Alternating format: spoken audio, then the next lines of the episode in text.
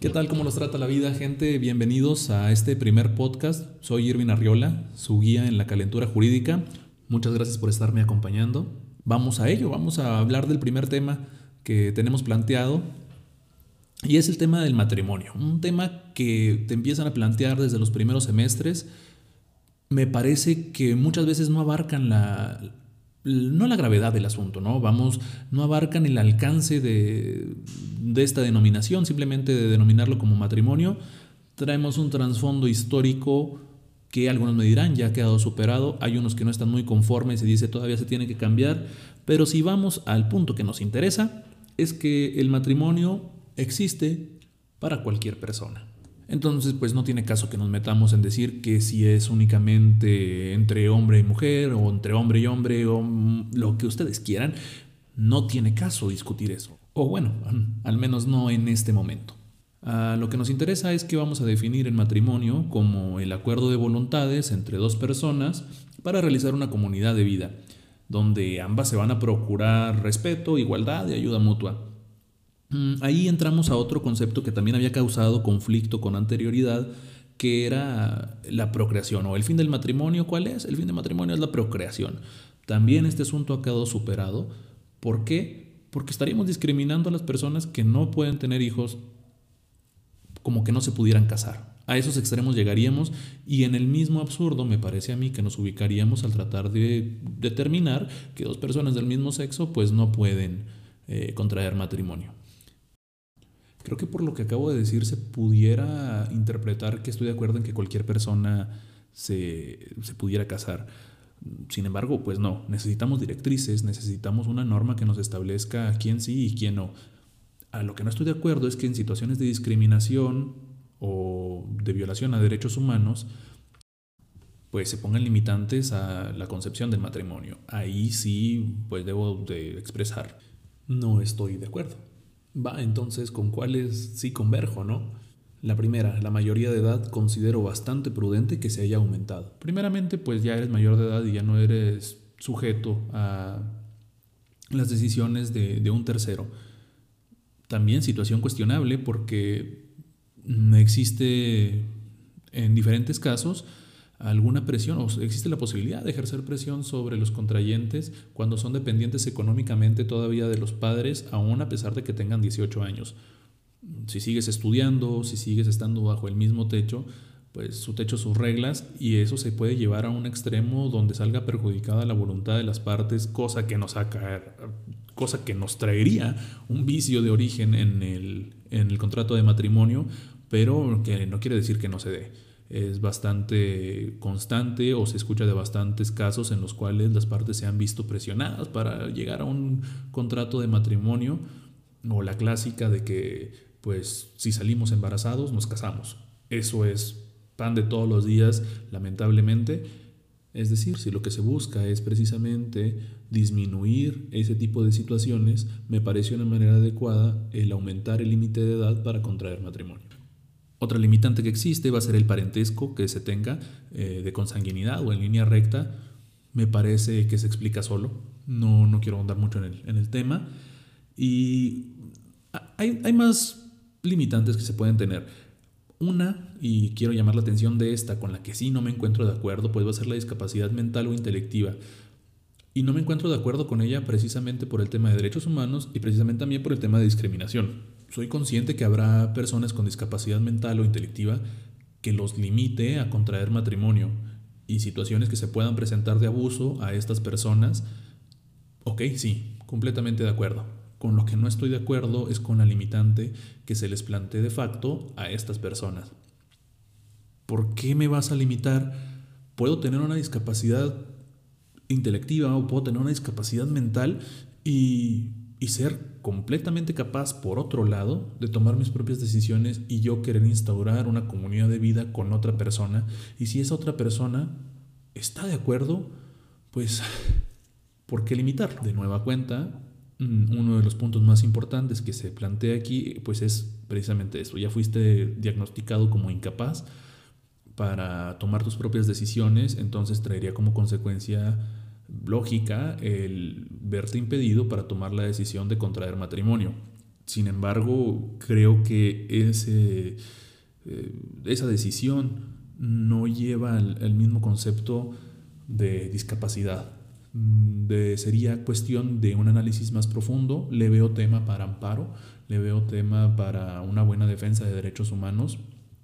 Pues, como les había comentado, a mi punto de vista es violatoria de estos y es violatoria y es un caso evidente de discriminación. Sería bueno, considero, también ver la posición que le corresponde al Estado tomar frente al matrimonio, porque obviamente mencioné que debemos de tener directrices, debemos de tener una normatividad que nos diga quién sí y quién no puede contraer matrimonio. Sin embargo, si no existe esta directriz, si no existe esta normatividad que me ponga una restricción a, poder contraer matrimonio, bueno, entonces, ¿por qué papá gobierno me va a venir a interponer nuevas directrices que no se encuentran como limitantes para contraer matrimonio? Es decir, nuevos requisitos que no van a tener como una consecuencia legal el que yo no pueda celebrar el contrato de matrimonio, o bien que una vez habiéndolo celebrado, pues el mismo se vea afectado de una nulidad. Creo que ya saben a qué va todo esto, y sí va a VIH, va a SIDA, va a cualquier ITS, que son las que salen a la luz en este tipo de exámenes que se necesitan presentar para poder contraer matrimonio. Pero bueno, la función del Estado no es esa. ¿Por qué?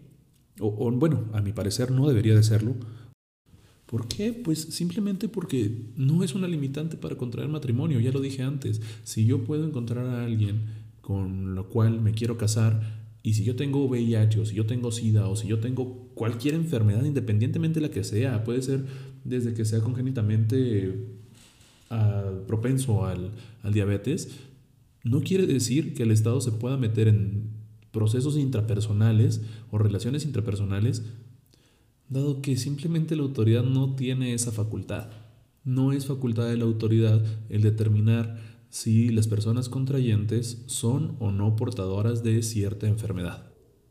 Voy de acuerdo en que las partes deben de estar informadas al momento de que quieran eh, pues, establecer una comunidad de, de vida, donde se van a procurar, sí, pero también debe haber transparencia entre las mismas partes. Ahí el Estado, a mi parecer, está adquiriendo una posición que no le corresponde. ¿Por qué? Pues no va a ser un impedimento para contraer matrimonio si es que salgo positivo en alguna de estas enfermedades. No, el Estado no me puede decir que no me voy a casar.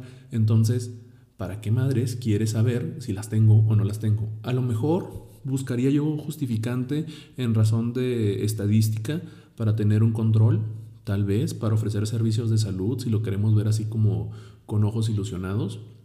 Mm, pero creo que el fondo del asunto termina siendo el, informar a la otra parte, para que la otra parte esté enterada de si tu pareja tiene, tiene esta enfermedad o tiene alguna enfermedad de la cual no conoces y que pueda vulnerar tu voluntad de casarte. De acuerdo, entonces, mm, llegando a las conclusiones, sí, sí entiendo la posición del Estado de permitirle a las partes tomar una decisión informada. Creo que es una buena intención el facilitarle a ambas partes el conocer el estado de salud actual de su pareja. Lo comprendo, comprendo la intención y comprendo el alcance que piensan tener. Sin embargo, el Estado está obligado a actuar dentro de un marco legal creo yo aquí que se está saliendo de ese marco legal y está entrando a regular conductas de una relación meramente personal, de una obligación que es de las partes eh, en el matrimonio, la, la, obligación de informarse y si las partes se quieren realizar esos estudios, adelante. Si también las partes deciden no celebrar esos estudios, pues también deberían estar en toda su libertad de poder o no hacerlo. Esa es la parte que yo estaría defendiendo comprendo enteramente la, la, intención del Estado. Comprendo que va enfocado a un mejoramiento a la salud, a una toma de decisión más informada. Eso es como yo lo, yo lo veo.